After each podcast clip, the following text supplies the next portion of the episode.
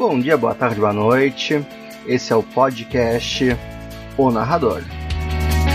Antes de começarmos com o podcast essa semana, eu gostaria de pedir àqueles que estão escutando a entrar na nossa página no Facebook, é, www.facebook.com/o.narrador.rpg. Na nossa página nós temos todos os links para podcast, Deezer, temos o nosso Discord, onde o pessoal troca algumas ideias. Também temos o nosso Instagram, o narrador.rpg também.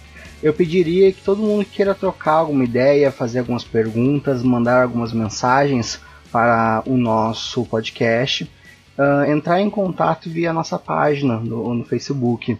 Lá nós teremos uma comunicação mais direta. Beleza, vamos começar então. O episódio, o nosso primeiro episódio do podcast vai ser referente ao que é D&D. Será que D&D é um RPG? Ou será que D&D, na verdade, é sobre matar os seus inimigos e pegar o loot? Bem, para a conversa de hoje, eu gostaria de apresentar os meus colegas. Andron. Olá.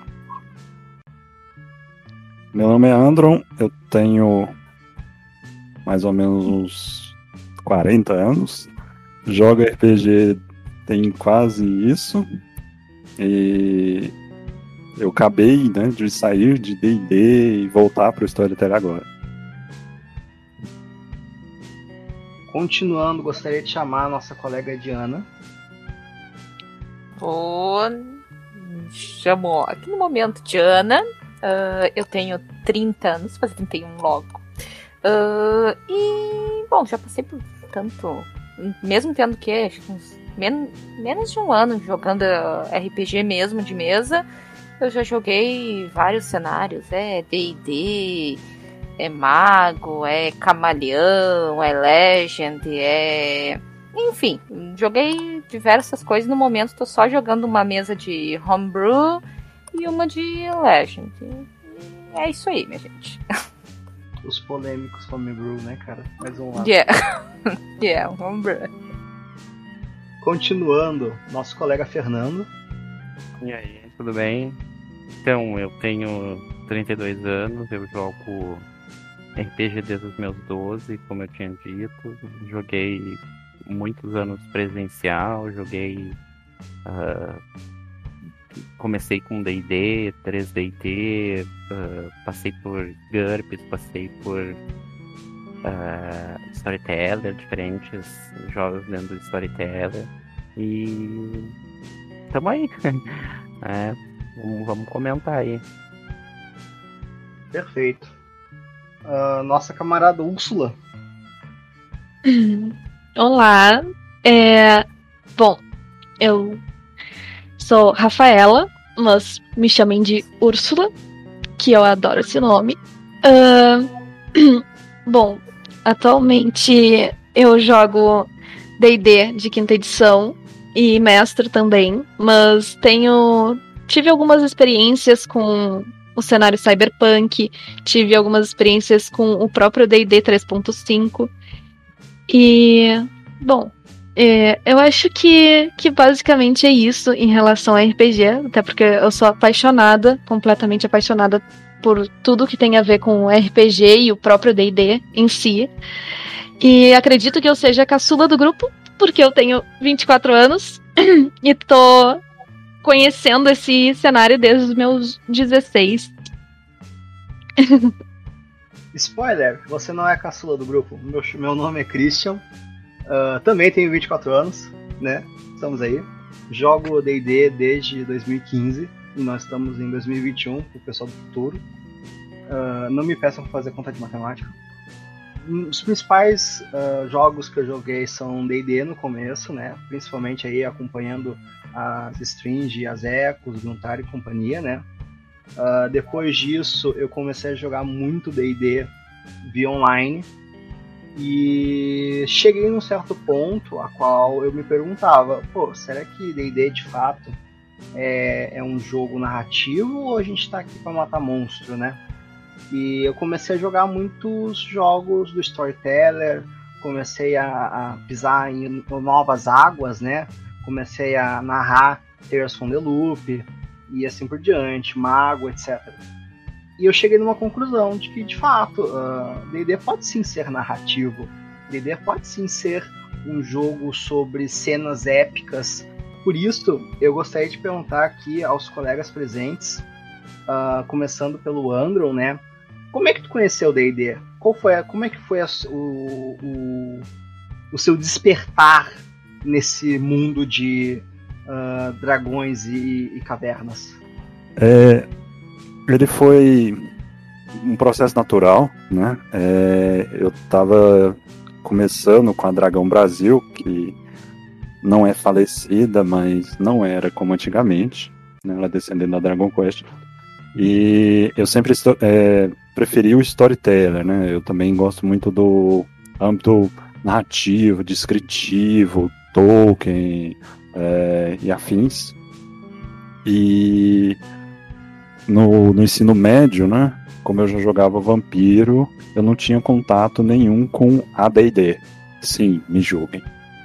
E o, ele me convidou então para entrar no grupo dele, que eles já jogavam há muitos anos. Então eu comecei ali no final do AD&D, né, da era AD&D, início da Dungeons and Dragons é, nova edição, né?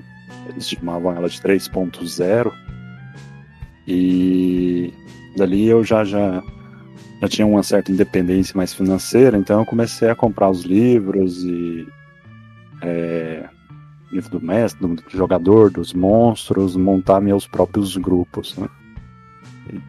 dali, tirando o intervalo óbvio da quarta edição, acho melhor a gente nem entrar. Quarta edição é o amor dos cumbeiros, né, cara? Causando essa, polêmicas. Essa. Já no primeiro episódio. Vambora. Então, da quarta edição eu pulei, né? E, continuei na 3.5, né? Já que ela tinha saído melhoramentos, aprimoramentos. Não, não me familiarizei com Pathfinder, né? Ou, na época era chamado de D&D 3.75.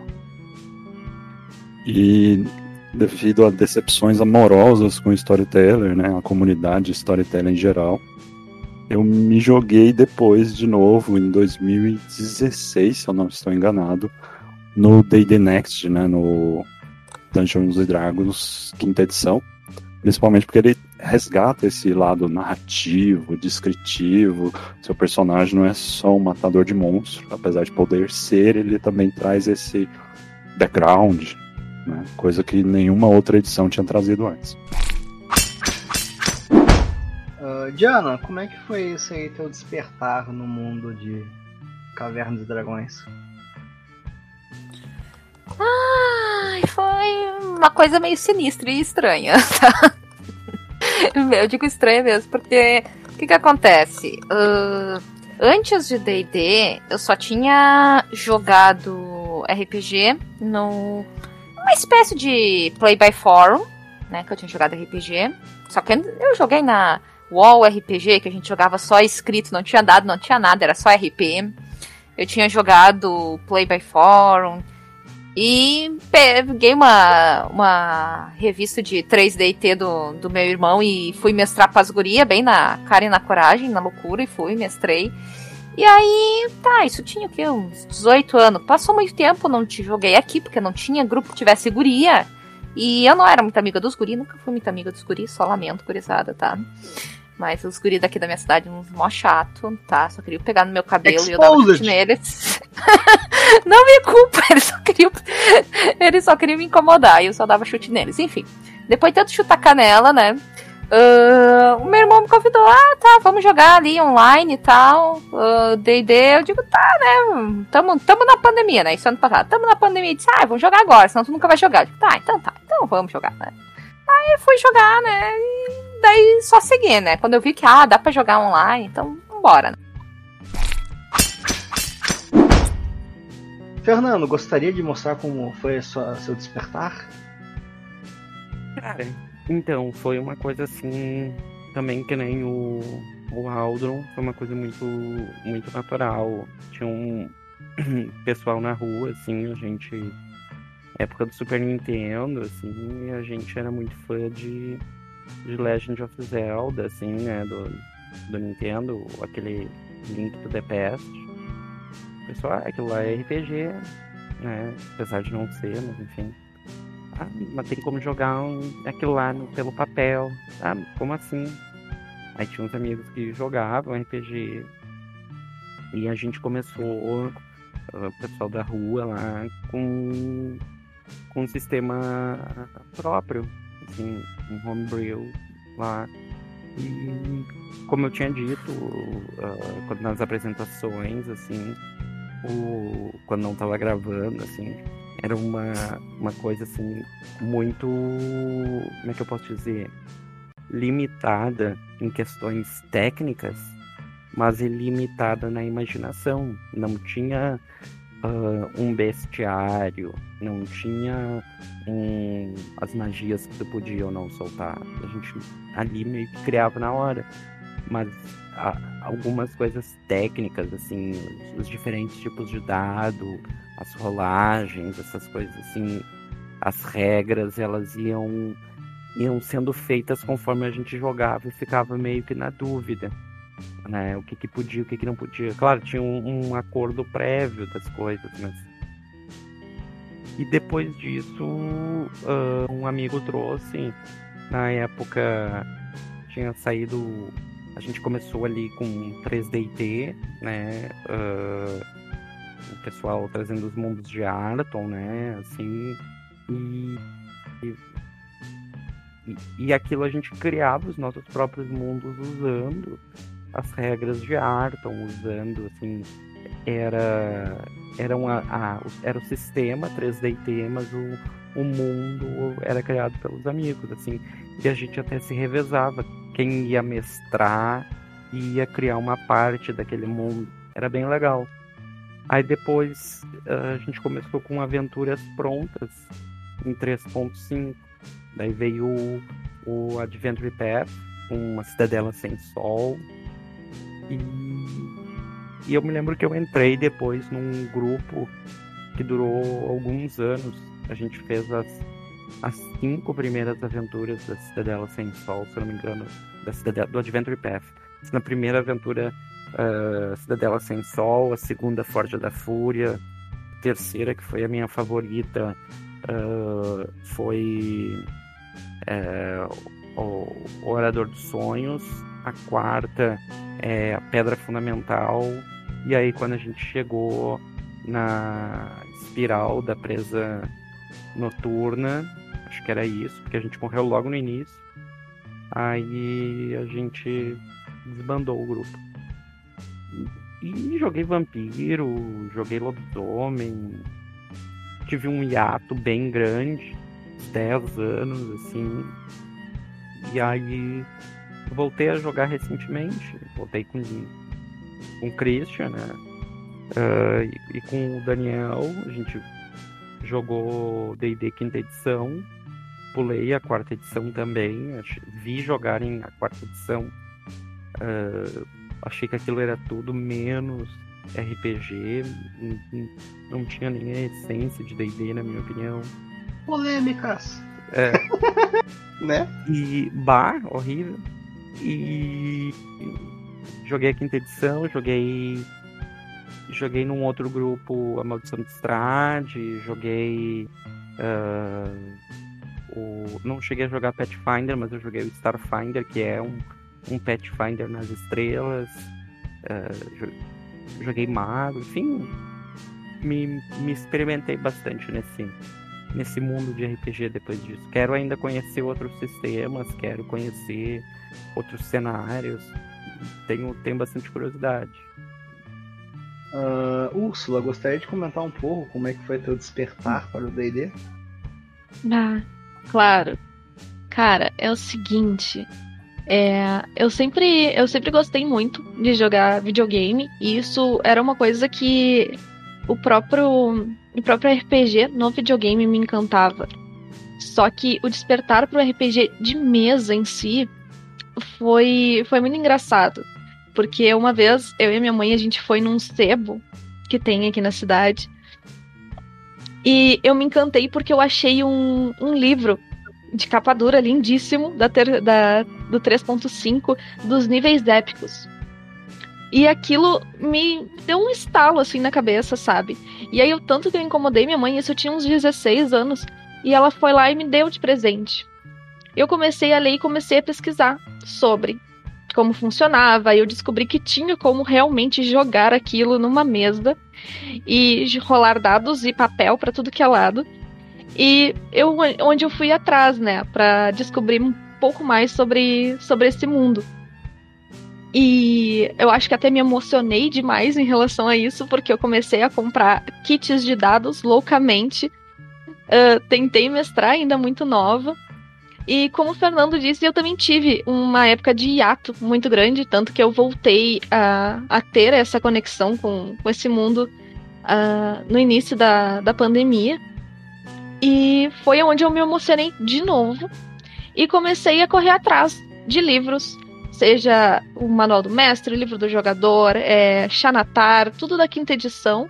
Eu fui atrás. E antes mesmo de voltar a jogar, né? E aí a gente fez uma mesa presencial, só com o pessoal assim uh, de casa, sabe? Porque os meus irmãos também são muito ligados a esse, a esse meio. E eu me apaixonei, me apaixonei de uma maneira que eu dormia pensando em RPG e acordava pensando em RPG. Eu ia dar aula, eh, que eu sou professora de literatura, eu ia dar aula pensando em coisas para criar em relação a RPG. E comecei a escrever, a escrever one shots, né? E escrevi inclusive uma campanha que agora a gente tá no, numa pausa. E aí eu comecei a mestrar e a gente começou a jogar loucamente na, na, na pandemia. Até que eu descobri que tinha como jogar RPG por, uh, por outros meios virtuais. E eu não tinha a mínima ideia. Descobri Roll20, descobri Discord, coisas que eu não sabia que tinha como a gente utilizar para jogar RPG. E foi onde eu entrei de cabeça nesse, nesse mundo, né? Aí joguei. Joguei Cyberpunk, joguei campanhas prontas usando a, a mecânica do, do, 3, do, do 5 da quinta edição.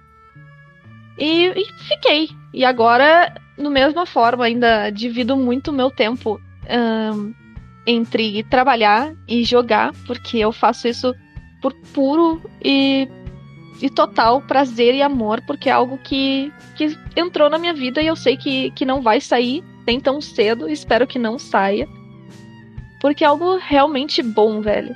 É uma coisa que desperta a nossa criatividade, desperta algo muito, muito maior que a gente leva para a vida, né? Então, acho incrível tudo isso. Eu sou extremamente apaixonada, uh, tanto para escrever quanto, quanto para ler. E eu não, não tenho nem, nem palavras para explicar. E sim, RPG tem como não ser só matar monstros, porque isso é algo que eu tenho experimentado cada vez mais. Tem muito matar monstros, mas a interpretação é algo incrível. É algo. Uh, a imersão é tudo lindo. Eu acho perfeito. A gente mata monstro com estilo. Exatamente, com discrição da melhor forma possível. Muito gore e sanguinolência. Mas eu queria te aproveitar para fazer uma pergunta, então, já, já começando aí o bate-bola. Seguinte, tu comentaste antes que és professora de literatura, correto? Certo, certo. Eu queria te fazer uma. Eu também fiz licenciatura, não a me formar, tá? Porém, eu dava aula no PIBID. Quem, quem manja, manja, sabe a desgraça que era ah, né? O governo paga nós, pelo amor de Deus. o governo paga nós. Mas uh, tu já pensou em, em, trabalhar literatura utilizando uh, a narração do RPG? Sim, sim. Inclusive, eu tenho uh, um artigo que eu estou escrevendo, está em desenvolvimento ainda, que é a utilização da narração dentro da sala de aula como forma de aprendizagem para trabalhar literatura em si, mas ao invés eu, Rafaela, como professora, eu, Rafaela, como mestre. E os meus alunos como players. Então, é algo que eu estou desenvolvendo ainda. Tem bastante coisa feita já, mas é, é algo que eu vou levar com certeza para dentro da sala de aula. porque eu sinto uma necessidade muito grande desse tipo de interação. E é uma coisa que o RPG nos traz de uma forma que, que sem explicação, né? Então, eu acho que. Porque eu dou, porque eu dou aula para adolescentes, então eu acho que isso é algo que pode despertar neles tanto um, a, a, a vontade maior de estar dentro da sala de aula, quanto é toda essa parte criativa que o que só o RPG ele consegue proporcionar, né? É, eu não tenho nenhuma formação, mas se me permitir, é, eu, eu estava tão deslumbrado também, né, na época. Eu estava próximo da idade da, da, da Úrsula, tá? E eu gostava muito de comentar com a minha mãe, enquanto ela cozinhava, né? E ela é formada, é professora de matemática, só que o, não para os adolescentes, né? Ela é mais para na época chamava fundamental. E acabou que eu consegui também envolvê-la só de estar tão fascinado, de, de comentar, que ela se interessou e ela fez não deu muito certo, não foi muito para frente, porque ela também é da área pública, então acabou tendo divergências. Mas ela aproveitou muitas das ideias que eu transmiti, muito do que eu fazia, muito do que eu lia e comentava, e ela aplicava em matemática, em sala de aula também. Bom, maneiro, maneiro. Eu acho que a questão do. Bem, a, a própria Diana poderia até comentar um pouco sobre isso, como é que é uma pessoa que está acostumada a, a, lidar com jogos, etc., para aprender o inglês. É, eu, como Christian, posso dizer com certeza que eu aprendi inglês jogando. Com certeza, cursinhos e prestar atenção na aula ajuda. Porém, se tu não tiver o uso diário, é, é diferente, né? A gente sabe como é que esse negócio funciona. Ah, não, é. Tu, tu esquece se tu usar todo dia, não adianta eu vejo, por exemplo, eu fiz um ano de espanhol e eu não uso muito meu espanhol, então tá se enferrujado, né? Então não tem. Se tu não usa a língua, tu não, não vai te lembrar dela, né? E sabe que eu vejo muito pessoal tá fazendo agora mesas em inglês, em espanhol, enfim, para quem quer aprender a língua, né? Para usar a língua jogando RPG. Eu acho uma coisa muito bacana, mas eu realmente tenho uma dificuldade de pensar como é que eu conseguiria fazer isso numa turma grande, enfim. Uh, tanto que eu tentei uh, participar de um evento de RPG numa mesa de um rapaz que ele ensinava, ele justamente era essa proposta, né? Tu praticar o teu inglês na mesa, só que eu não consegui lugar na mesa. Isso que eu me inscrevi com um mês de antecedência. Ai, que tristeza.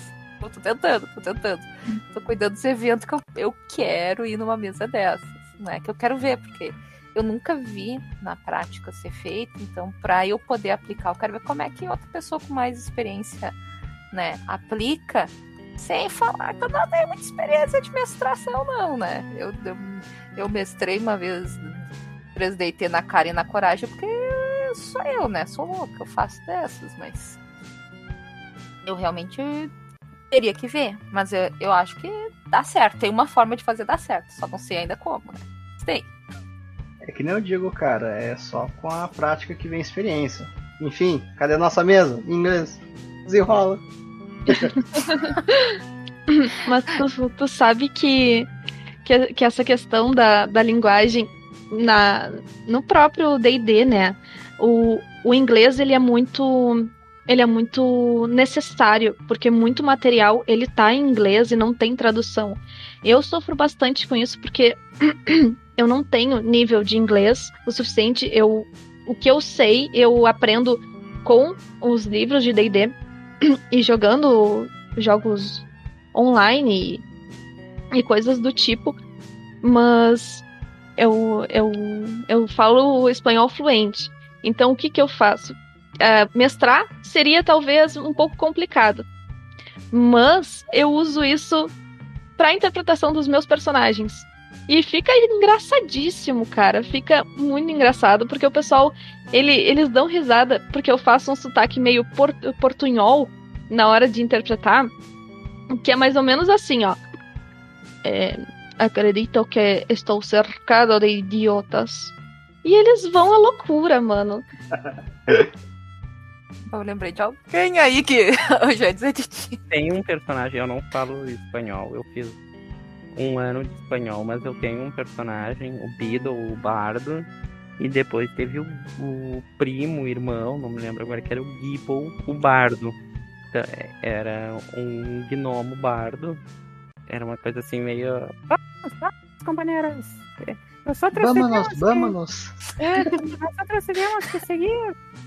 E como tu disse, assim, é, utilizar a língua, utilizar os sotaques, utilizar assim, dentro de uma mesa. torna muito mais engraçado, porque assim, ó. É, eu, eu, respondendo aquela questão do Christian de é só pegar o loot. Eu já tive mesas que foram só isso mesmo. A pessoa é, queria videogame de papel, queria só tomar matar os monstros pegar o loot. E o que, né, eu, eu acho desagradável.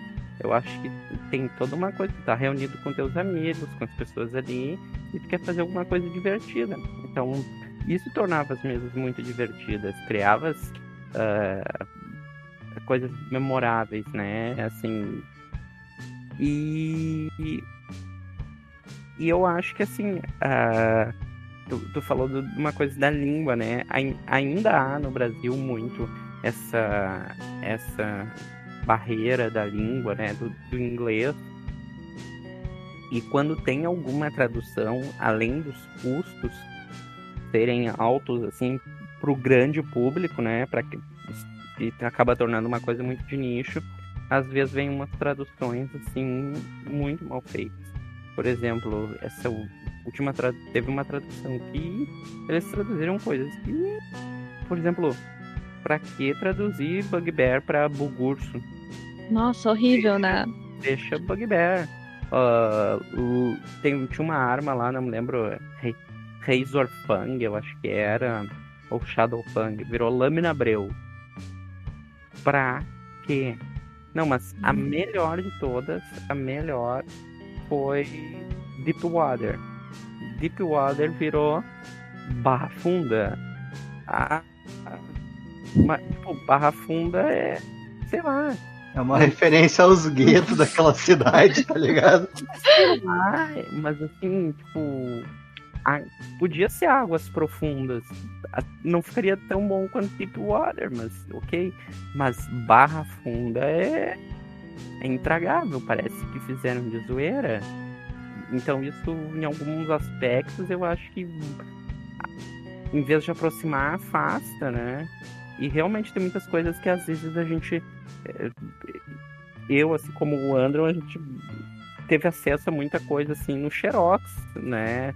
assim, aqueles aquelas coisas assim mais passada e repassada e e tinha muita coisa que era em inglês mesmo e alguém traduzia e alguém dava um jeito de não isso aqui quer dizer isso e bora sabe uh, eu acho que agora aos poucos essa barreira vai sendo vai sendo vencida essa barreira assim do da língua essa barreira do essa barreira cultural, vamos dizer assim, né?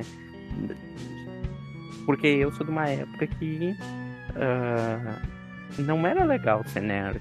Então, hoje em dia, com tanta popularização, com o advento assim, da, da cultura, o filme de nerd, os, os, videogames, as coisas assim. É legal ser nerd, é divertido ser nerd, é divertido gostar de RPG, é, sabe, é bacana.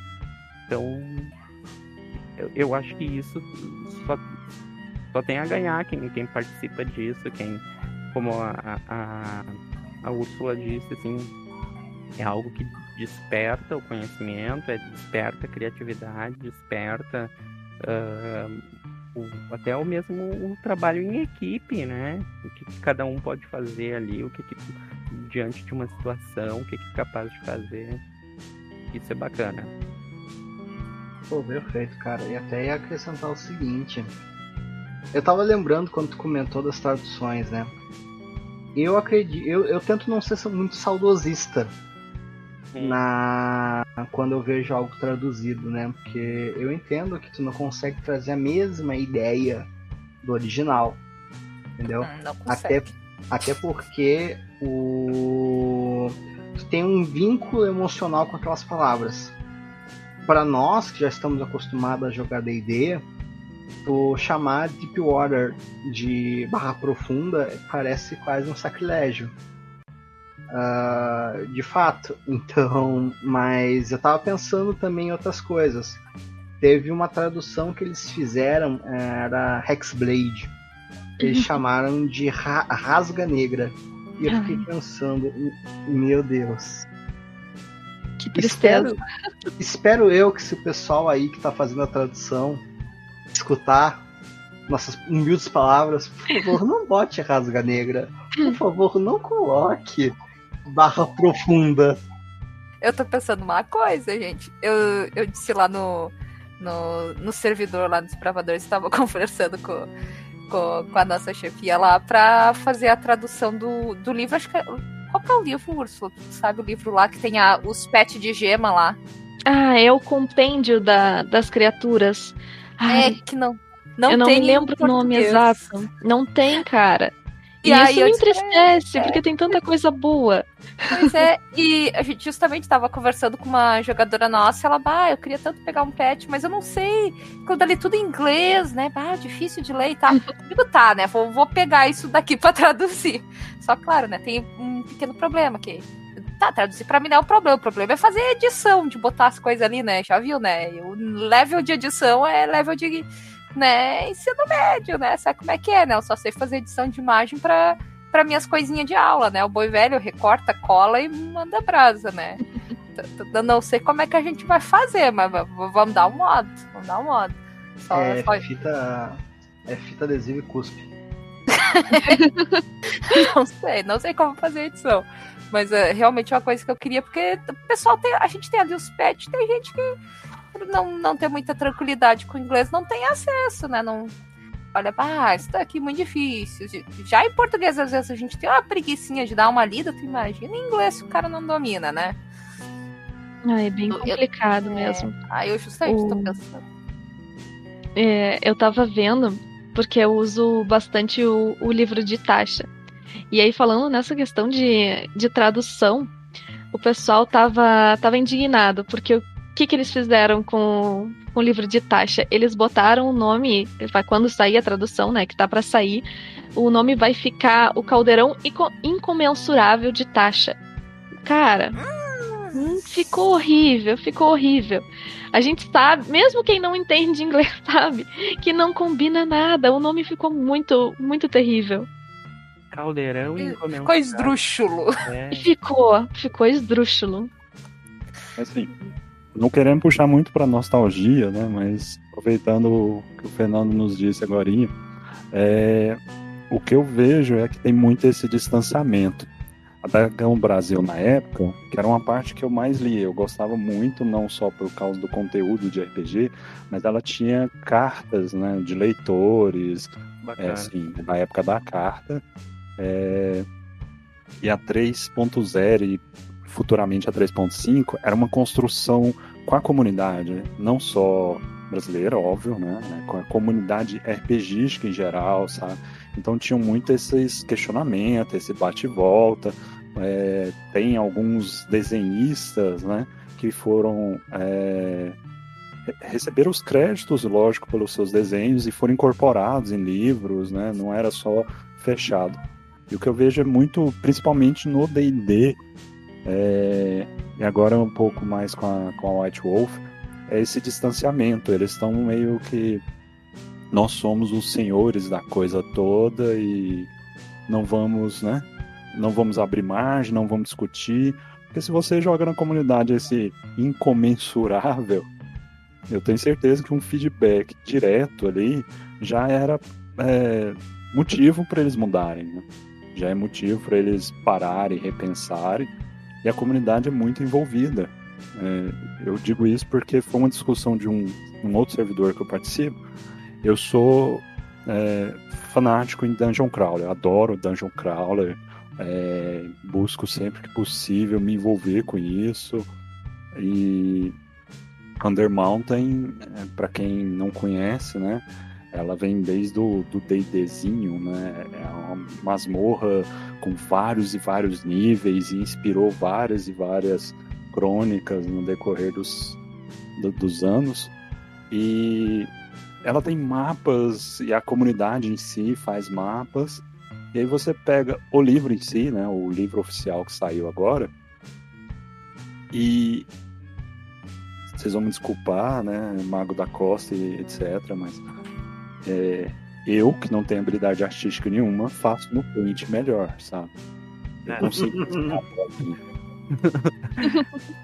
é, tem, tem uma ponte, um pouco de spoiler, mas espero que não estrague a experiência de ninguém, mas tem uma ponte que é uma criatura morta. E o mapa que tem essa, essa ponte é literalmente eles fizeram seis bolinhas e uma a cabeça do bicho ela tem as bolinhas e o risquinho como se fosse aquelas centopeias infantis da terceira, quarta série. Então, meu Deus. É, eu acho que tem muito é, esse é, distanciamento mesmo. É de, é de entristecer, né? Eu, eu acho que é importante a gente colocar que eu, eu Christian, entendo a questão uh, corporativa que a, a Wizards of the Coast e também as editoras que estão fazendo a tradução agora, né? Porque de fato eles têm uma questão de normas corporativas que eles também têm que fazer conforme aquilo que é obrigado por contratos, etc. Porém, de fato, tem algumas coisas que, por não serem passadas pelo julgo, pelo, pela opinião popular, acaba sendo um erro. As que eu comentei antes ali, a própria barra pesada, né? Que isso, cara. É, de pro Adler virar barra funda, aquilo foi. Barra funda. Eu botei até barra pesada, é melhor que barra funda, mas enfim. Uh, e aí a rasga, rasga negro Rasga Negra. É, realmente, é, são traduções que não são muito felizes. E como o Andrew comentou antes, esse distanciamento a favor de uma, uh, entre aspas, uh, normativa corporativa, né? É, acaba não, não, não agrega. Eu sinceramente acho que não agrega. Entendo por que, que ela existe, ela tem que ser algo que normaliza por questões legais e tudo mais, ok.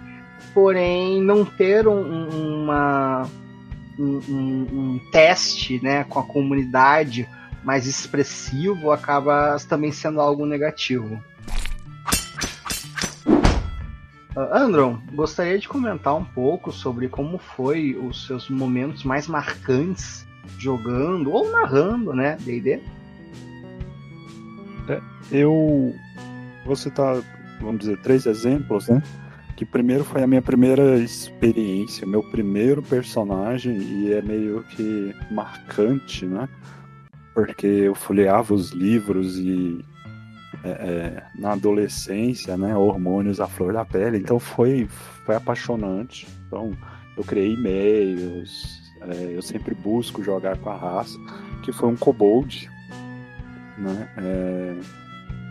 E, e, nesse primeiro contato, na época inocente, né? Eu não sabia muito o que estavam falando, eu estava tentando absorver tudo, mas falaram que a raça é ruim, ela é muito fraca, é... que eu podia pegar outro melhor, deram sugestões. Eu entendo que eles buscavam melhorar as coisas, mas desde aquela época eu já senti essa dificuldade, né? De poxa, é, por que, que eu tenho que jogar só com o melhor? Por que, que eu não posso jogar com algo diferente, vívido, é, com, com algo além, né? E isso foi martelando, né? E depois eu cheguei na 3.5 e os meus vizinhos, né? Eles gostavam muito dessa de matar monstro. E eu gosto muito de propiciar o desafio mas eu sou um mestre no estilo é, que eles chamam mais em estilo como está escrito, né? Eu gosto muito de seguir as regras como elas são e desculpa. É... Mas tirando essa polêmica, né? a brincadeira à parte, eu gosto muito mais do, do, da base, da estrutura em si, né? Não de modificar. Então, dificilmente eu modifico o monstro. E isso sempre me propiciava momentos de, de, de descoberta, de leitura, de envolvimento. E aí eu tive o contato com o Draconomicon, da 3.0 também, onde ele falava até do crânio, ele expunha é, o, o, Dragões, né? O, o clássico, o, o carro-chefe né, do jogo. E isso me abriu os olhos imensamente para outras possibilidades, né? É, por exemplo, dragões vermelhos que não são os vilões, ou dragões dourados que são os vilões por serem é, tão ligados às regras, né? É, a ideia do antagonista em vez do vilão, de pô, eu vou matar um dragão dourado e eu sou um paladino leal e bom, né? Eu sei que são termos técnicos, mas é mais a ideia de é, estão todos lutando pela mesma causa, mas de formas diferentes, né? Então eu comecei a desafiar meus jogadores assim, ou com cenários, né? É, pontes, rios, lutas diferenciadas, é, ou com essas ideias, né? Com esse choque ideológico que é enfrentar um monstro que não é um monstro, na verdade, que poderia, em uma outra situação ou por um outro prisma, ser um aliado. E por fim, é, um, um, feedback que eu recebi que, que me marcou e que eu vivo buscando continuar, que foi eu estava num, num outro servidor e estava jogando com o pessoal. E eu gosto muito de pegar é, o background, porque geralmente eu cobro, né, que as pessoas me escrevam, nem que seja um parágrafo, e eu gosto de envolver isso na história. Não importa se ela é oficial ou não, é, se é uma criação minha, se eu tenho que modificar, por exemplo, um NPC ou não. Eu gosto de, de transformar, de entrelaçar o, né, o, o, personagem. E aí todos pararam depois do final da sessão e foram me falar isso. Poxa, é, eu crio a história e dá a sensação que o mestre nunca lê, que o mestre nunca lê, e agora eu encontrei um NPC do, do, do meu background, tipo, além de você ler, você ainda incluiu na história, sabe? Eu acho que isso foi, foi muito importante para mim também no no D&D, né, na, na, quinta edição. Mas o que o Andrew comenta é uma parte importante, cara. Eu acho que background de isso não só para D&D, tá? Deixando bem claro é uma das partes mais importantes quando tu vai criar uma, uma campanha. Quem são os teus jogadores? Por que, que eles estão fazendo isso? Quais são os motivos emocionais deles para fazerem alguma coisa? Em vez de eles terem que salvar uma princesa, será que seria mais interessante salvar seu irmão? Isso daria um vínculo emocional com a missão, entre aspas, né, deles? Então, eu acho que eu, eu acho que o background, principalmente quando a gente está falando sobre D&D, tu utilizar na tua narrativa é, é, fundamental. Eu acho que tu cria uma conexão emocional com os teus jogadores, os personagens deles, que é muito maior do que tu simplesmente falar que vocês vão salvar a princesa no covil do dragão. Acho que tu conhece alguém aqui que faz backgrounds enormes, né? é, pois é. teremos que fazer um episódio apenas sobre os backgrounds de Diana. É, um filme. Leitura, leitura dos backgrounds de Diana. Eu só imagino. É. Eu faço muito longos meus backgrounds. Mas eu quero, eu digo assim, ó, quero ver um mestre que vai reclamar dizendo que eu não faço background. Não tem, isso não existe. Pode reclamar ah. que eu faço demais. A treta é encontrar as informações naquela, naquele livro depois, mas tudo bem. A gente dá um jeito, a gente dá um jeito. Mas, pra ser sabe... narrador tem que ser forte. mas tu sabe o que, que eu tô fazendo agora para ficar mais fácil achar? Eu, eu vi que ali no Roll 20 dá pra tu pegar, pelo, pelo menos eu tô fazendo isso ali no no Legend eu, eu fiz, na verdade não foi o que fiz, foi o mestre que viu que dava para pegar e uh, destacar as partes que tu acha mais importante, né? Colocar uma cor diferente, ou colocar, sublinhar, enfim. Aí eu fiz isso, sabe? para destacar uhum. essas informações mais importantes. Mas eu realmente faço uns baita background, até porque assim, ó, eu vou fazer um personagem, eu me envolvo demais. Não tem como, a, a coisa vai. A coisa vai comigo. Tanto o primeiro personagem da ID que eu criei, o Daniel Monteval, né? Joguei com rapaz, né? Adoro. Não sei porque meus ladinos são tudo homem. Tanto o Daniel quanto o James, outro ladino que eu tenho, são tudo homem. Não sei porque eu gosto de fazer ladino homem, mas enfim. E tudo background grande. Eu não consigo fazer background pequeno. A Diana de Mago também, baita background. A Kiyomi de Legend também, tudo background grande. Tem que ter. Eu, eu me sinto melhor para jogar tendo um background uh, mais aprofundado, porque eu consigo ter uma imersão melhor do personagem. Eu faço um background muito raso, eu não sei quem que eu tô interpretando, o que é que eu tô fazendo? Quem que é esse carinha aqui? Né? Agora, se, pô, eu dei um nome, eu dei uma família, eu dei como é que ele se sente, como é que não se sente, como é que ele foi para ali, eu me sinto mais à né? vontade. Bota até. nome, família. Bota Como é, É, que perdeu o BV, CPFRG, mas vai. Não, não, não, Mas é muito necessário isso, né? Pra poder dar uma personalidade pro, pro personagem. Tu dá, um, tu dá características pra ele e tu consegue ter uma imersão muito maior quando tu tem essa história por trás. Até na hora de fazer o, o RP, pra te ter histórias pra contar. Que são as histórias, porque o personagem ele não, ele não simplesmente caiu de paraquedas. Ele tem um passado, ele tem toda uma, um- uma história por trás. E isso é lindo de ver. Se- sem isso parece tão sem graça, né?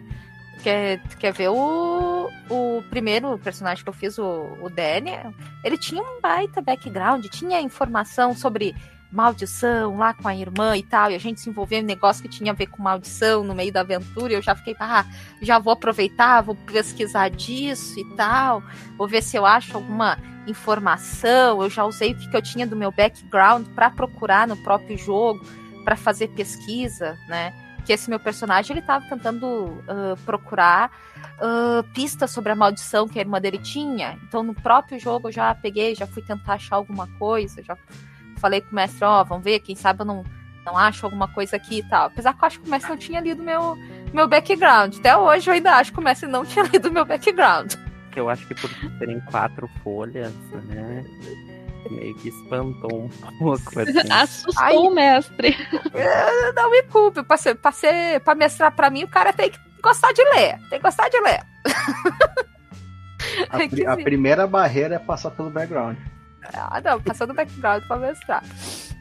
Mas assim, ó, se a gente for falar de uma cena memorável de D&D, uh, eu vi que o pessoal tá falando uma coisa memorável e tal. E, bah, tem uma cena que eu gosto, que eu gostei muito, que a gente...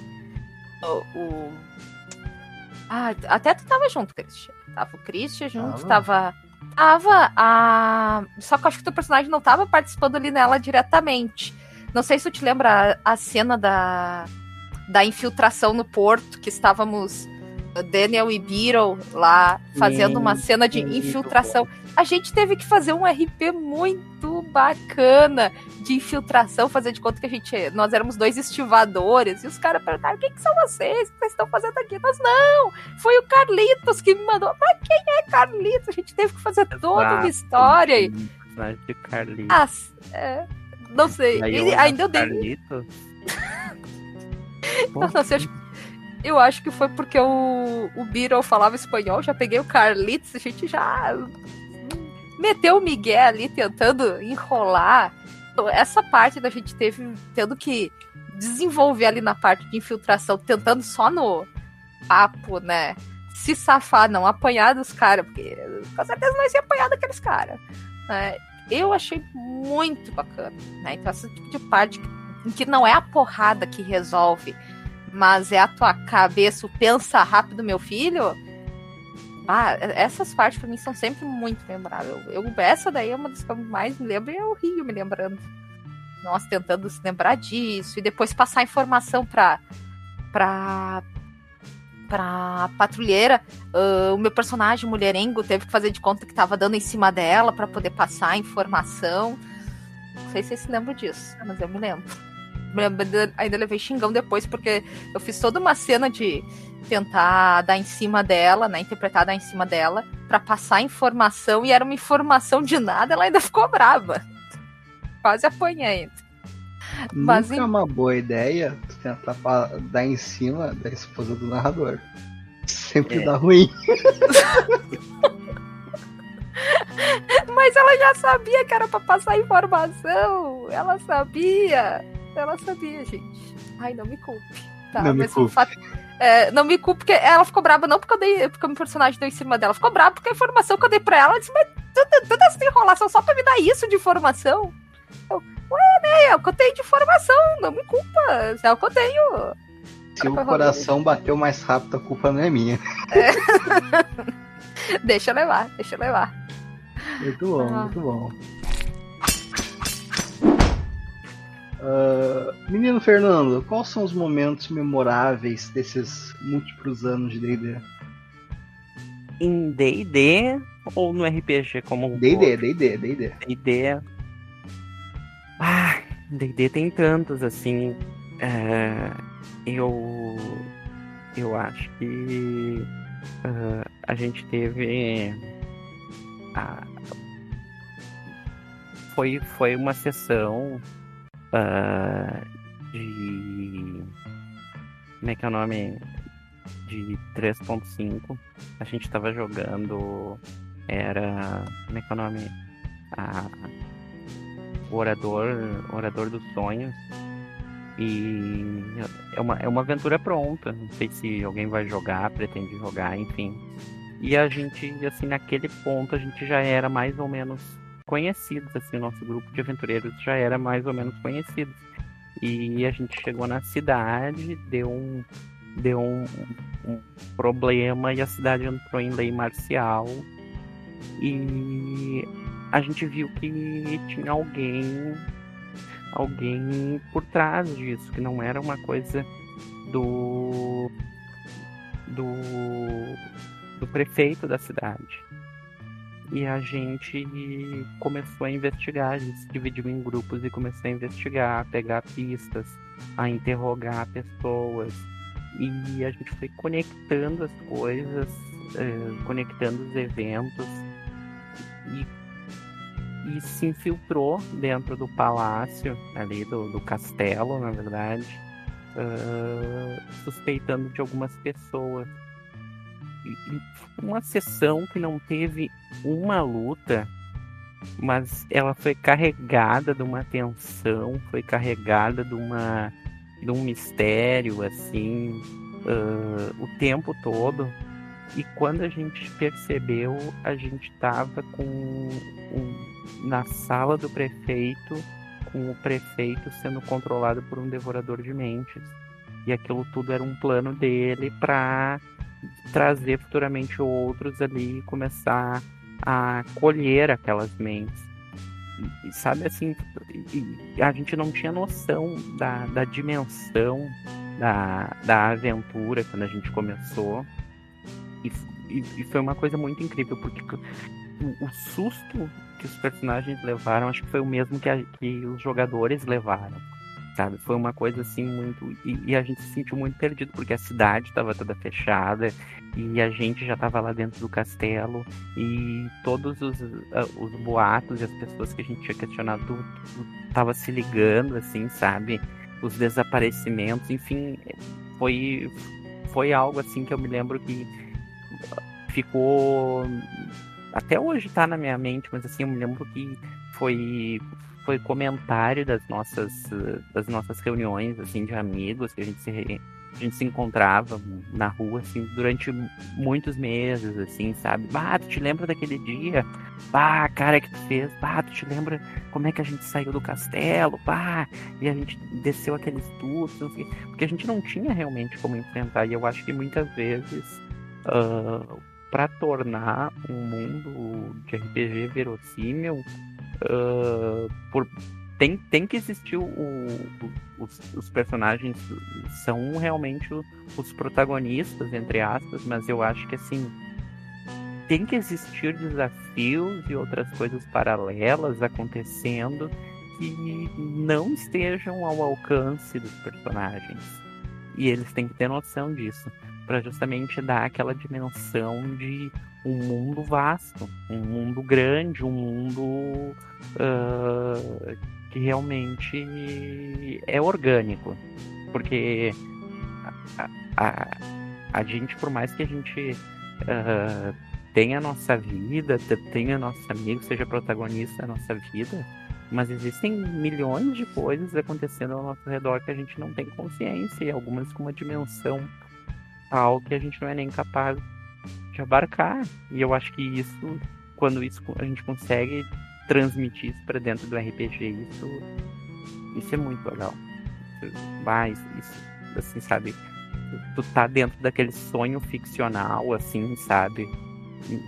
É, é, é muito bacana, é muito bacana. Uh, Úrsula, gostaria de comentar um pouco sobre os seus momentos memoráveis? Nossa, tem tantos. Mas, assim, ó, agora o pessoal falando é, me remeteu a uma, a uma mesa que não faz muito tempo que, que aconteceu, deve fazer umas três semanas, que eu tava jogando, inclusive, com a minha personagem que se chama Úrsula. E retomando essa questão da, da lore que o pessoal tá, tá falando, né? Uh, com certeza foi foi essa mesa que eu tô pensando que o, o mestre ele pegou toda todas as fichas dos personagens, leu história por história, uh, procurou informações sobre os personagens com o resto do pessoal que joga com eles, né? Perguntar como é que eram as personalidades, como é que funcionava certas coisas. E o mestre ele fez uma jogada incrível, porque ele, é, ele, ele é um mestre muito dark fantasy, né? Eu, eu apelidei ele, inclusive, de Lovecraftiano, porque ele traz muito de uma questão psicológica. E a minha personagem, ela, ela tem toda uma questão materna de adotar as a crianças e, e ter uh, essa ligação familiar, né? E o mestre, ele, ele criou toda uma mesa em torno da lore dos personagens que eu saí assim, ó, num estado. Chegou, chegou no final da mesa, eu.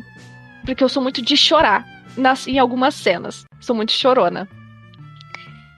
E aí, chegou no final. Uh, cara, eu eu entrei durante toda a sessão, durante toda, toda a sessão que a gente estava ali, é, eu disse para eles no, no feedback final que eu não estava eu, Rafaela, no meu corpo. Eu estava como Úrsula, como se tivesse descido, assim, uma, uma entidade em mim e eu não estava pensando. Sabe aquela, aquele raciocínio lógico que a gente tem enquanto uh, jogador? De, ah, eu vou fazer tal coisa, ah, isso aqui encaixa aqui, então talvez. Uh, uh, sabe? Um tipo de metagame que a gente faz Sim.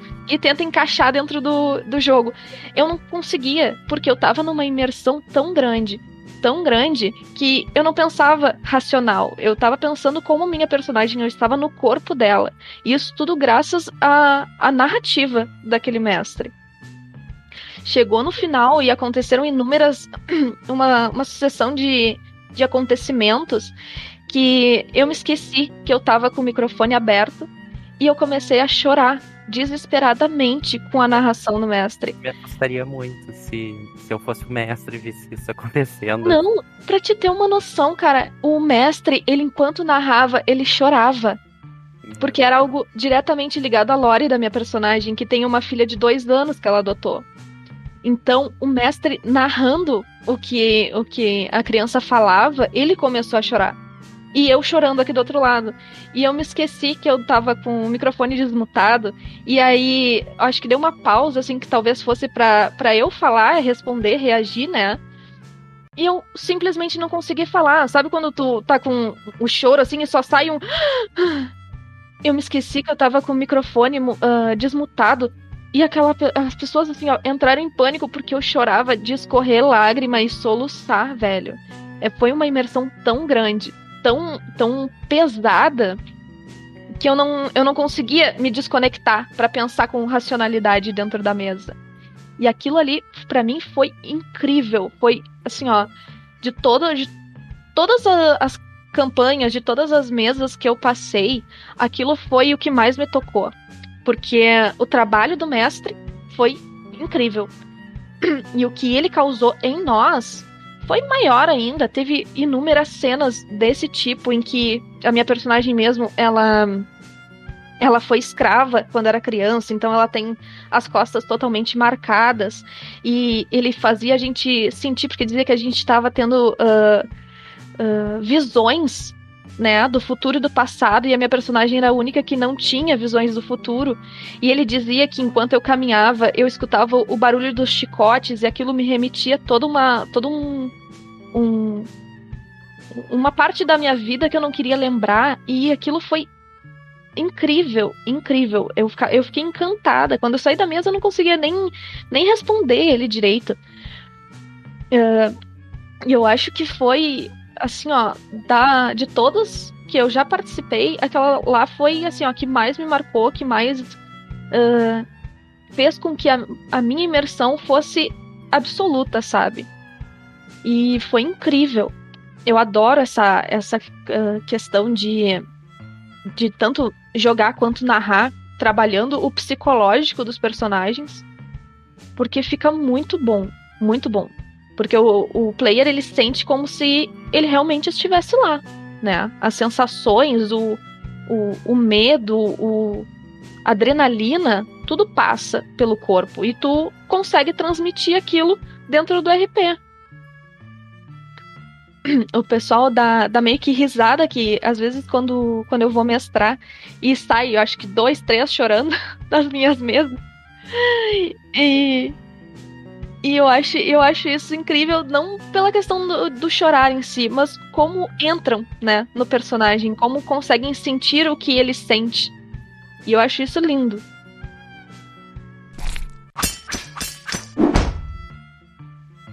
Uh, da minha parte, dando meus dois meus dois dedos de prosa.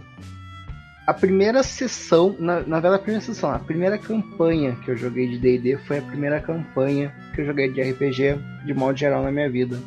Isso lá em 2015. Uh, ah, era um narrador iniciante. Eu era um jogador iniciante. Tinha mais um jogador iniciante e outro jogador velha guarda eu tinha feito um bruxo, seu nome era Eleren.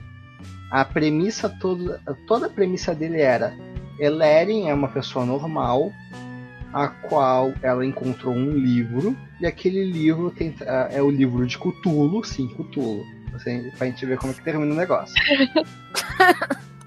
uh, e por causa daquele livro, ele ganhou habilidades uh, da classe bruxa, né? Começou a fazer magias, pactos, etc. Ele era um mercante, a família dele era uma família mercante, ele tinha uma esposa, ele tinha uma loja, é, é tudo dentro da vida dele era normal. Ele, ele morava em Neverwinter, é, toda a parte dele era completamente normal, até o dia que ele encontrou aquele livro e tudo mudou. Uh, Eleren, ele. Sempre que eu interpretava ele, eu sempre queria deixar claro que toda aquela ação, aventura era estranha.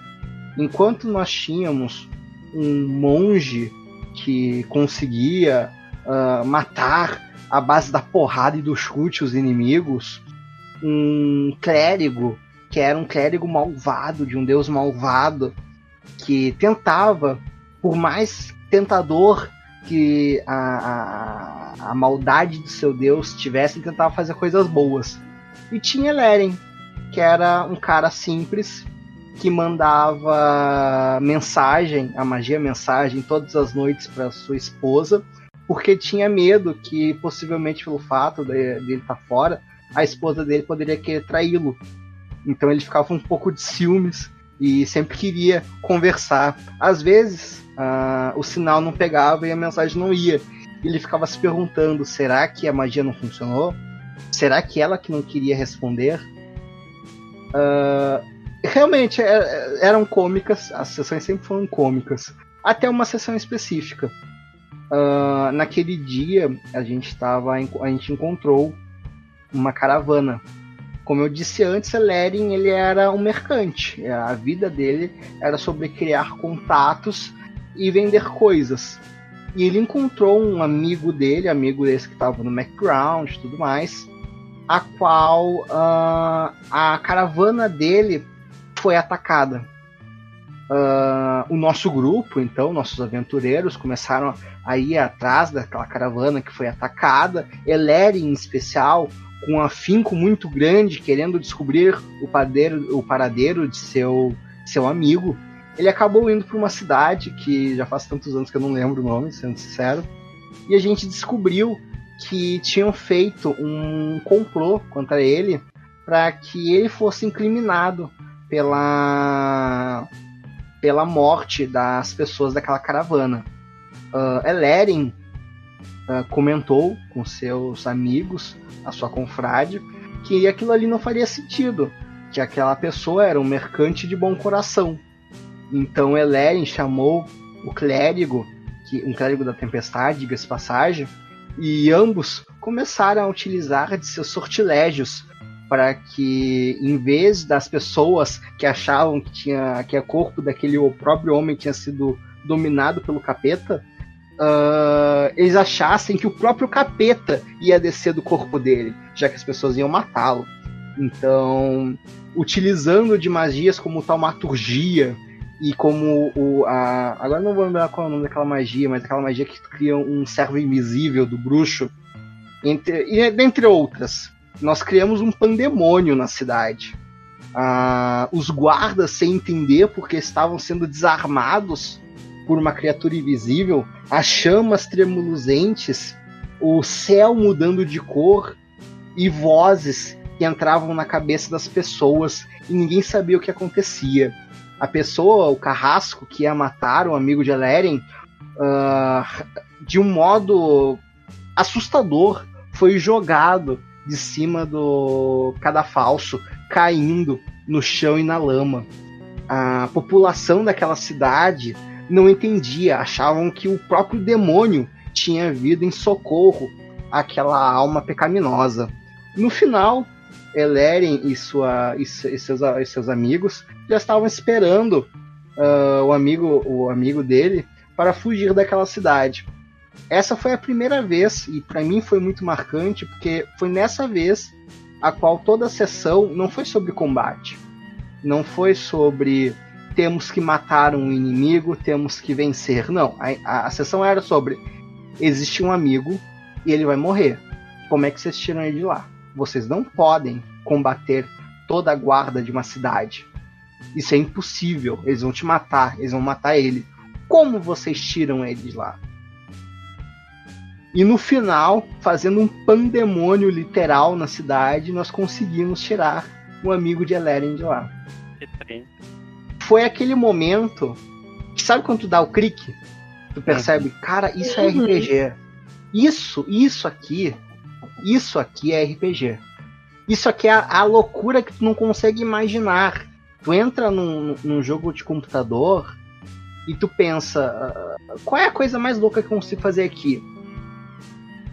O RPG te permite. Tu desdobra as regras a tal ponto que tu faz exatamente o que tu quer do jeito mais louco possível. E vai dar certo no final. Exatamente foi nesse momento do clique que aí, meu irmão, não tem mais volta. Aí a gente virou cracudo de RPG e é daí para frente. Daqui para frente é só para baixo, como já diriam.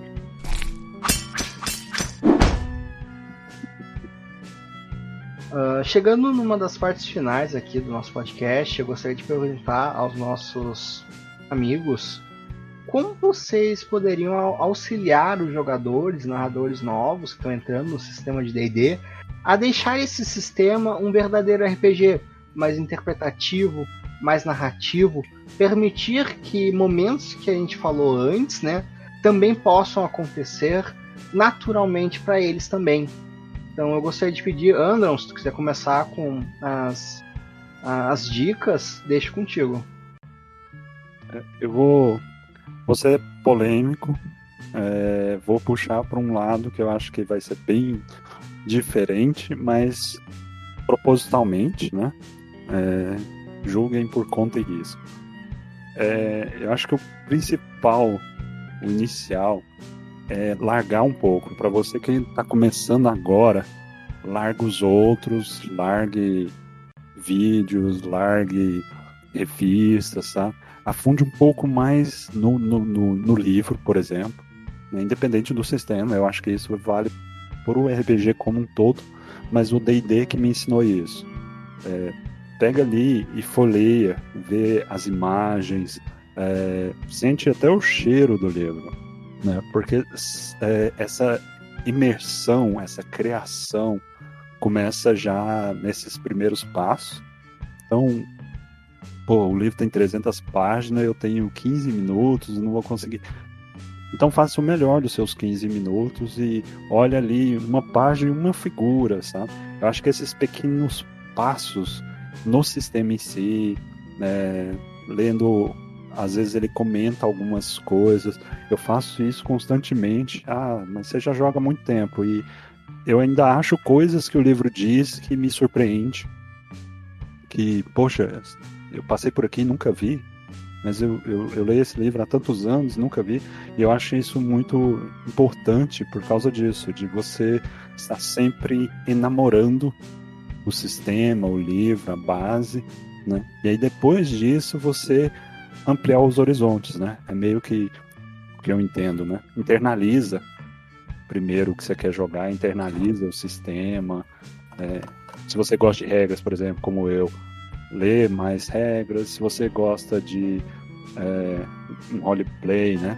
Lê o roleplay. Se você gosta de mundos, né? Ele traz alguns cenários, ele fala sobre mas estar sempre namorando o livro, né? Eu acho que, que vai ser sempre uma dica, uma, uma ação muitíssimo importante se você é iniciante ou velho, como eu.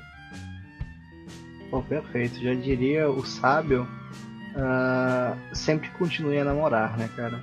E nunca perderá o amor. Quem é esse sábio, Christian? Obrigado.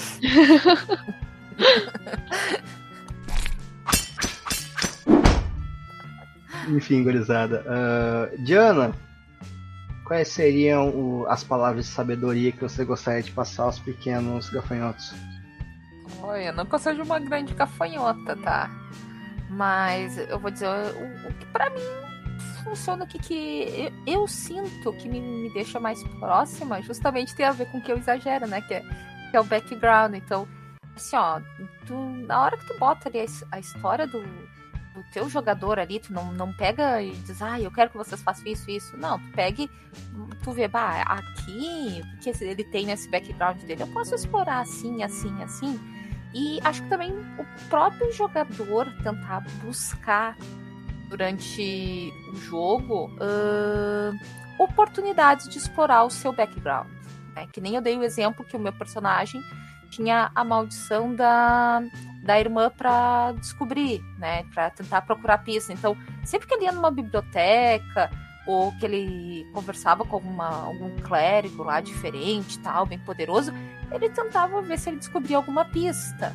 Então, tu, tu próprio jogador também tentar uh, procurar oportunidades e conversar justamente com o mestre e dizer, olha, eu gostaria que sei lá, né, quem sabe, que me fosse oferecidas essas oportunidades, né, tu ter uma conversa com o mestre do que que tu, que que tu espera, né, também é uma coisa que, que ajuda, que uh, a gente tem um mestre ali no, no de Legend, ah, não pode sistema, acho que isso é pra tudo, né, qualquer sistema que ele diz pra gente, ah, gente, o que, que, que vocês achariam mais, uh, mais legal, o que, que vocês acham que tá faltando e tal, o que, que vocês gostariam de fazer. Eu, como eu tenho cavalo no jogo, você conhece o cavalo que quase matou ele, né?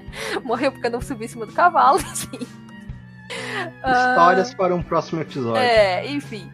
Uh, eu disse, olha, eu, a meu ver, né, eu gostaria muito de poder uh, aproveitar o meu cavalo, né? Ter mais oportunidades de utilizar o meu cavalo, né? Porque luta, geralmente as lutas são em local fechado, então não é muito, muito fácil de usar o cavalo lá, né?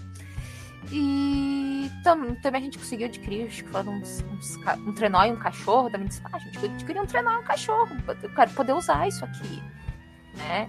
Eu, tipo, eu com certeza não vou usar um trenó e um cachorro pra luta. Mas então, sei lá, uma perseguição, né? Uma infiltração. Acho que também assim, ó. Eu, pra mim é o trio background, uh, conversar com o mestre e questão assim de. Uh, como é que eu posso dizer? Dá tempo pro pessoal fazer interações, né? Não focar, ah, já, já passou o dia e tal. Pô, o que, que o pessoal, sabe eles não querem fazer alguma coisa aqui e tal. Se tá numa, numa taverna, quem sabe tem um bardo aí no grupo, quem sabe se ele não quer tocar e tal. Pô, ao invés de só focar em vamos, vamos, vamos, toca, toca, deixa acontecer naturalmente, né? Deixa eu. Já diria. Não me lembro quem é que canta Deixa acontecer. Eu ia fazer essa piada.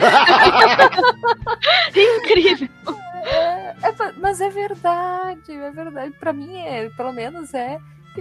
De, deixa acontecer. Não, não ter essa afobação de vamos, vamos. Não, dá, dá um tempinho, vamos ver o que que rola. Vamos ver o que que rola às vezes na taverna, na estalagem, às vezes a gente consegue fazer umas, umas interações bem engraçadas e algumas que, rola até o cara descobrir informações, né? Principalmente quem tem um personagem mulherengo que nem o meu, né? Um ladino aí, bom de lábia, que já, já vai bater um papo taverneiro ou carinha estranho que tá ali na, na taverna, né? Então, para mim, essas três coisas, né? É, seria o background, dar uma conversada com o mestre e deixar acontecer naturalmente são o que mais ajudam a, a tirar o foco só de luta e deixar acontecer umas interações, uns RP bacana. A minha é essa. Ah, até eu vou. Na minha vez eu vou comentar um pouco mais sobre essa ideia de conversar com o narrador. Mas dando um adendo aqui. Ah, Rodrigo, um abraço. É tu mesmo que nós está falando, né? Tô, tô, ansioso, já tô, já tô botando aqui na chapa quente, Rodrigo, quando quiser fazer um episódio sobre Lenda dos Cinco Anéis. Estamos todos prontos e ansiosos. Contar a história de Arasaka, de Kiyomi, Okura. Caraca, eu esqueci o, o nome do Menotti. É Doji Kazemaru? Da Doji Kazemaru, exatamente. E contar como, né, o, o nosso querido. Uh, o, o meu personagem, né, foi deixado pra morte por uma certa cavaleira, mas enfim. Whatever. né? Uh... Mágoas. Mágoas, né? Mágoas. Vai, ter, vai ser um episódio só de mágoas, gurizada. Só lamento. Úrsula, gostaria de comentar um pouco aí sobre dicas e. Bah, Cara, eu acho que pra narrador, talvez eu seja até um pouco polêmica no que eu vou dizer. Não me julguem. Não me julguem. Adoramos. Sim. Adoramos. Eu vou ser polêmica. Enfim. Eh, eu acho que a mesa ela é feita 50-50, sabe? 50 narrador, 50 jogador. Então, uh, pro narrador, eu acho que uma dica bem, bem válida seria é, trabalhar bastante na ambientação, colocar uma música de fundo, colocar é, situações em que estejam acontecendo ali naquele ambiente, descrever bem o cheiro, a sensação, o sentimento. São coisas que despertam a criatividade e uh, a interpretação em si, né? Porque tu simplesmente dizer vocês entram na cidade e vocês enxergam a taverna. É muito vago, né? Isso é muito é muito básico. Então, descreve o que eles veem, descreve o ambiente, descreve como são os lugares, para que o leque se abra, sabe? Para as possibilidades do personagem poder agir naquele lugar. Descreve como os NPCs eles se movem, como eles uh, interagem uns com os outros, para que eles saibam, por, por exemplo, se portar em, em determinado lugar. E não joga simplesmente eles assim, ah, ali é a taverna é óbvio que é ali que vocês vão conseguir informação. A taverna é o point, né? E tem que ter, é básico. Mas abre um pouco mais o leque, faz com que eles enxerguem além do, do objetivo final, né? O objetivo específico daquele, daquela missão ou daquela situação em que eles estão. Porque isso faz com que eles se sintam mais confortáveis para agir ali dentro. Ah, uh, e não e não e talvez mexendo na questão polêmica também. Uh, as regras elas são importantes, o teu planejamento enquanto mestre é extremamente importante, mas fica à vontade, fica à vontade para se um personagem ele quer, uh, ah, não tem proficiência, mas quer tentar tocar um alaúde ali dentro da taverna, fazer um gracejo, diz que tem um alaúde ali em cima que ele pode pegar de levinho. Ah, uh, o ladino quer roubar uma moeda de uma velhinha. Ah, tem uma velhinha ali que tu tá vendo que tá com uma algibeira sabe, deixa as situações um pouco mais maleáveis, porque isso faz com que o, o, os personagens uh, aflorem os instintos ali dentro, né? E enquanto jogador, que é que nem o, o Andron falou, é, a imersão ela começa a partir do momento que tu pega para uh, ler sobre o que tu tem interesse. Ah, eu quero criar um paladino. Aí tu já passa pra parte do paladino, daqui a pouco tu já tá lá nos panteões. Então a imersão começa a partir daí. Na criação do personagem, enquanto tu cria, não é só distribuir atributos, né? É, é tu pensar além. O porquê que eu vou usar uh, tal magia? Porque o meu personagem ele é temático de água, então eu vou utilizar magias com temáticas de água para fazer um RP maneiro, para fazer uma descrição legal do que do que tá rolando ali né? E, e se preocupar também em não só dizer eu estou batendo com o meu machado. Não, cara, descreve. Tô batendo de cima para baixo, tô cortando o cara ao meio. Isso é incrível. O mestre fica impressionado quando vê, escuta esse, esse tipo de coisa, né? Eu, eu quando tô narrando, é, eu até digo pro pessoal que Uh, eu não posso narrar de câmera aberta, porque todas as descrições que eu faço, eu faço na frente do computador, aqui. Então, eu tô dizendo, o personagem levanta da cadeira e arruma o cinto. Eu tô me levantando da cadeira aqui e arrumando a minha cintura, assim, é como se eu estivesse realmente arrumando um cinto. então, isso é a imersão, né? Abrir as possibilidades e o jogador aproveitar essas oportunidades que o mestre abriu para ele. E só se jogar, como, como a Diana disse, é, deixa rolar. Vai fazer um descanso longo, ah, simplesmente passa um time skip. Ah, deixa os personagens ali interagir, tá na volta da fogueira, deixa eles contar a sua história. Investe na lore.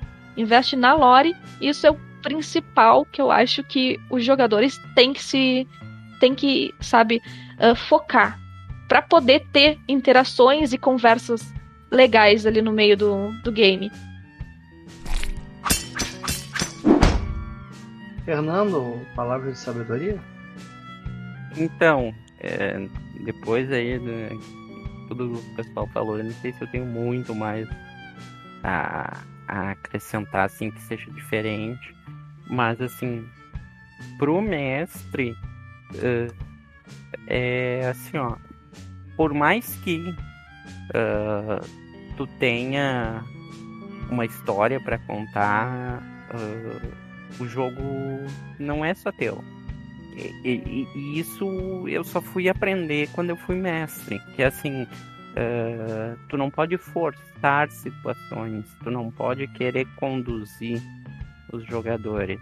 É, é, existem as situações e sabe é, é um aprender a deixar a coisa mais livre e até a improvisar tu não esperava que um dos personagens puxasse briga dentro da taverna? Beleza, vamos narrar uma briga na taverna, sabe? Uh, tu não esperava que houvesse um desentendimento entre os personagens dos jogadores, tu não esperava que eles tivessem uma solução plenamente plausível para atravessar um muro e tu queria que eles escalassem para encontrar determinado personagem lá em cima, tu tinha planejado beleza. Não, não aconteceu, aconteceu de outra forma. Deixa, sabe? Uh, tu, tu, tu, não pode tentar forçar, tu não pode tentar deixar as coisas dentro de caixas, assim. Tu tem, claro, que, que nem a, a colega disse, ter um planejamento. Mas não tem como aquilo ir 100%. Tu, tu tem que uh, estar aberto aos imprevistos, tem que estar aberto Com a certeza. outras, as outras situações que podem acontecer, tem que estar aberto a, a- a- enfim, a tudo que, po- que pode vir. Seja Sim. flexível, né? Exato, exato, de ser flexível. E, e, e realmente isso eu acho que dá uma sensação de organicidade para dentro do, do jogo, porque o, o- mundo é responsivo, então o que eu faço tem consequência. Então, o- se eu fizer isso, vai acontecer aquilo. Não é simplesmente um trilho no qual eu estou preso e estou sendo arrastado, né? É, é bem diferente. E para os jogadores, eu acho que assim é, é leitura, principalmente assim, ah, por mais que eu acho que ah, o- porque o pessoal tava dizendo assim, eu concordo muito. O jogo ele é 50-50, né? Tanto mestre quanto jogador. E é muito bom que os personagens também conheçam aquele mundo, conheçam as suas classes, conheçam. E não, e não tô falando aqui necessariamente em regras. Regras também é interessante. Eu gosto. Mas assim. ah, não necessariamente regras, mas assim, pequenos detalhes que inclusive. E realmente fazer essa distinção daquilo que o jogador sabe do que aquilo que o personagem sabe, sabe? Pra não ter aquele meta. Eu me lembro de um jogo bem legal e um eh, jogou só eu e mais dois amigos. No- ah, Aliás, na verdade eu tinha um mestre, mas eu e mais dois amigos éramos os, os personagens ali. E um deles tinha. Um, o meu personagem era o Beedle, o bardo, como eu comentei antes. Eh, um gnomo bardo com sotaque espanhol. O outro, Marlon, era o Clavius, um humano clérigo que era fervoroso, estava pregando a todo instante. E tinha um outro que tinha um meio orc bárbaro, clássico, que ele tinha uma, uma inteligência assim. E o jogador sabia que aquela inteligência podia ah, ser um- uma questão de interpretação muito boa. E ele, ah, mesmo em situações que podia gerar uma enrascada para nós, ah, ele pensava, bah, mas eu sei que isso é assim, mas o meu personagem não sabe. E aí ele falava demais, ele, por exemplo, falava ah, em determinado contexto, ele elogiava os elfos na frente dos anões, ele ah, falava sobre determinados deuses na frente de outros clérigos, ele falava sobre ah, enfim, coisas que não podia ou, ou lidava de determinada maneira, assim. E aquilo gerava muitas situações muito cômicas pra gente. E, uma ou outra vez realmente gerou uma situação mais difícil. Mas é, era o personagem ali. Ele não, não ficava de boca fechada porque, ah, não, eu sei que se eu falar isso, eu posso criar uma situação ruim. Não, teu personagem falaria isso, sabe? Tu, eu acho que é ah, pro jogador procurar se encontrar cada vez mais com seu personagem, procurar tentar entender ah, como é que é que aquele personagem que tu tá fazendo se envolver com ele realmente. E para isso demanda leitura, demanda demanda um pouco mais de conhecimento, tá, mas do, do que que os orcs gostam, do que que os orcs não gostam, se fizer um personagem orc. Tá, mas e como é que é um, ser um meio orc numa sociedade? Ah, como, é, como é que ele vai ser tratado pelos humanos? Como é que ele vai ser tratado pelos orcs? Ah, acho que isso. Isso. Tudo que a gente tá falando, acho que tem a ver com interpretação, que é realmente o que é o RPG, né? Não é só o loot. O loot é. É 10% do jogo, eu acho. Tem isso. É detalhe, né? É detalhe.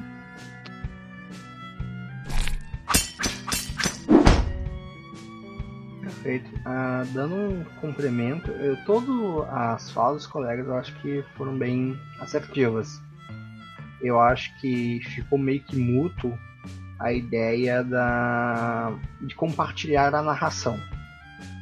Eu acho que essa foi uma da, dos pontos que todo mundo acabou abordando em algum ponto. Uh, em algum momento, quer dizer. Da minha parte, pelo menos, eu vou separar por narrador e por jogador, né? Da minha parte, eu acho que pro narrador, compartilhar a narração é a parte mais importante. Faça uh, plots, né? O plot da tua campanha, o mais simples possível. Faça um plot a qual conseguir sintetizar ele numa frase, ele tá bom. Por quê? permita que seus jogadores construam com seus backgrounds, interpretações, as camadas da tua história. Tu tá lá, tu tá lá só como um viga. Mas quem vai tocar a tua história são os teus jogadores. Eles que vão trazer os quereres, os medos, os interesses, os interesses cruzados entre os próprios jogadores, eles vão trazer os seus próprios conflitos para dentro da tua história. Ok, pode ser uma história sobre salvar o mundo, com plot twists, etc. Porém, forçar uma história já feita dentro do RPG não vai sair bom. Não vai ser tão bom quanto tu permitir que naturalmente os teus jogadores construam alguma coisa. Uh, meu segundo ponto, uh, agora comentando sobre os jogadores, além de tudo aquilo que a gente já comentou antes, né? Leia o livro, tenha noção sobre o seu sistema, se permita também uh, interpretar. Viva o seu personagem. Entenda os maneirismos dele. Crie novos maneirismos durante a sessão.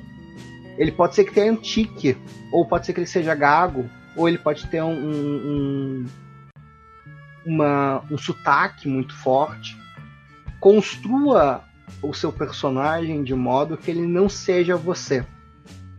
Até o ponto a qual tu está tanto tempo interpretando ele que você se torna ele. Esse vai ser o momento a qual vai perceber a diferença que é jogar um jogo interpretativo.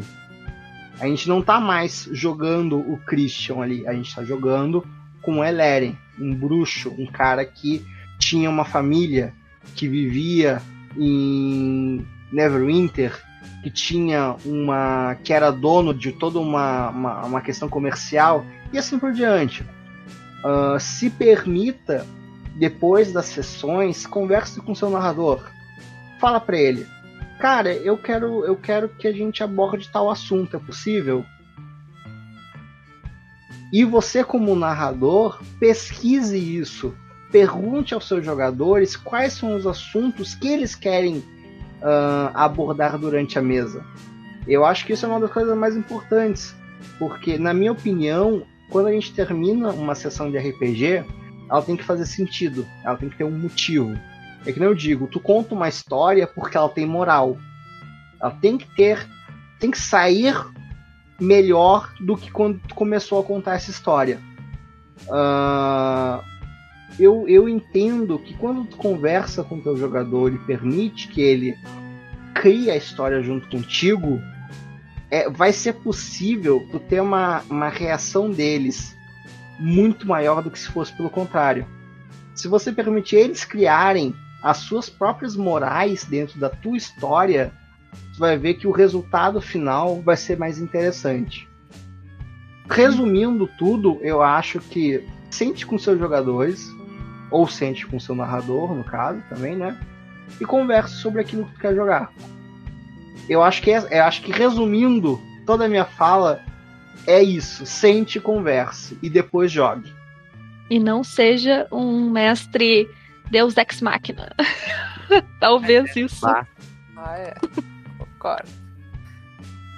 É, eu, eu, eu, eu acho que, de fato, não tente matar seus jogadores. porém, se os jogadores quiserem fazer muita questão de, de morrer, faça ser algo glorioso. Não mata só porque, ah, e eles estão indo por um caminho que eu não quero, vou matar. Não, Exatamente. lá. Faz isso não, Não cara. faça Não- coisas não é- ilógicas É, e absolutamente do nada. não é porque eu quero ir pra lá descobrir tal coisa, não, mas eu tinha planejado que eles iam descobrir aquilo, agora, aquilo só depois, eles resolveram, vou descobrir agora. Não, eu tenho que impedir eles, vou matar eles, aí eles não foram pra lá. Não faz isso, faz isso. Tenho culpa se eu conseguir ser esperto e já descobrir a coisa. Não é minha culpa. Quer dizer, é, mas enfim, é uma culpa boa, só lamento. É uma culpa boa, uma culpa boa.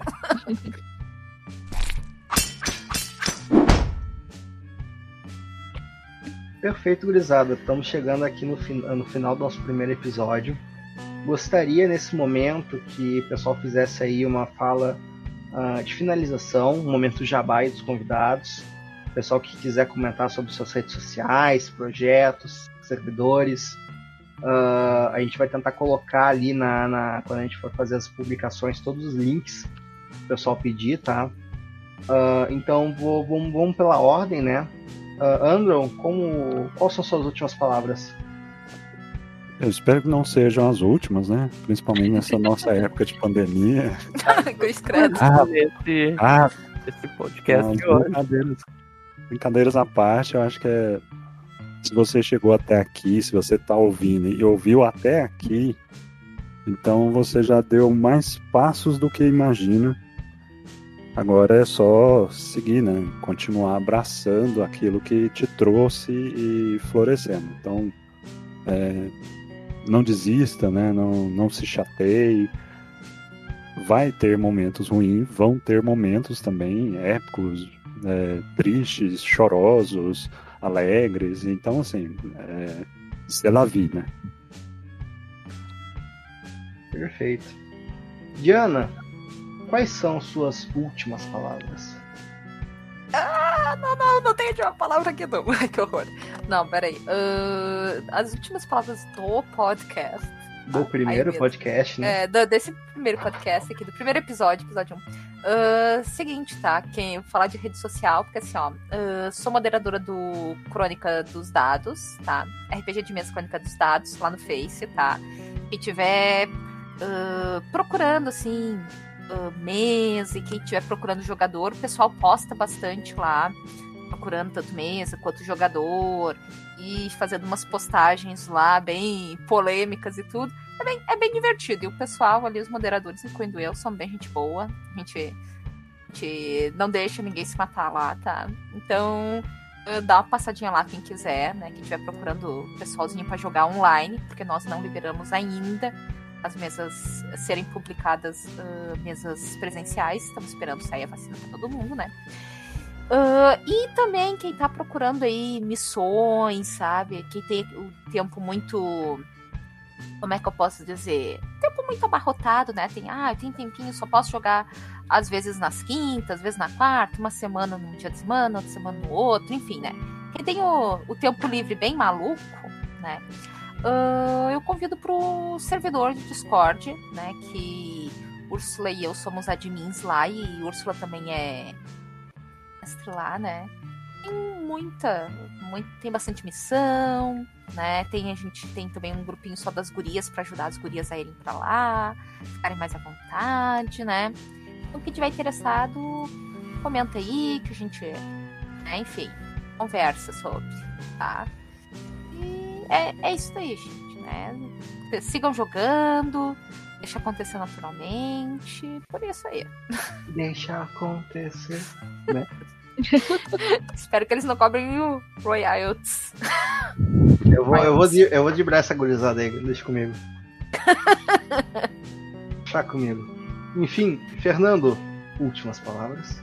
Últimas palavras desse episódio, desse. Tá todo mundo É. com medo agora. Meteu o terror. Né? Vamos, vamos prevenir, né? Vamos prevenir.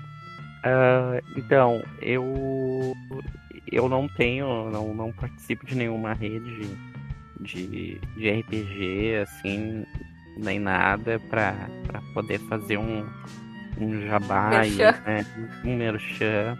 Mas eu eu digo que quem tá ouvindo, eu, que como o Anderson disse, ah, tá escutou até, até aqui realmente uh, já deu muitos passos e eu acho que é um, um, um, hobby muito prazeroso, é algo assim que, que aproxima a gente do, dos amigos e, e nos desenvolve tanto, né?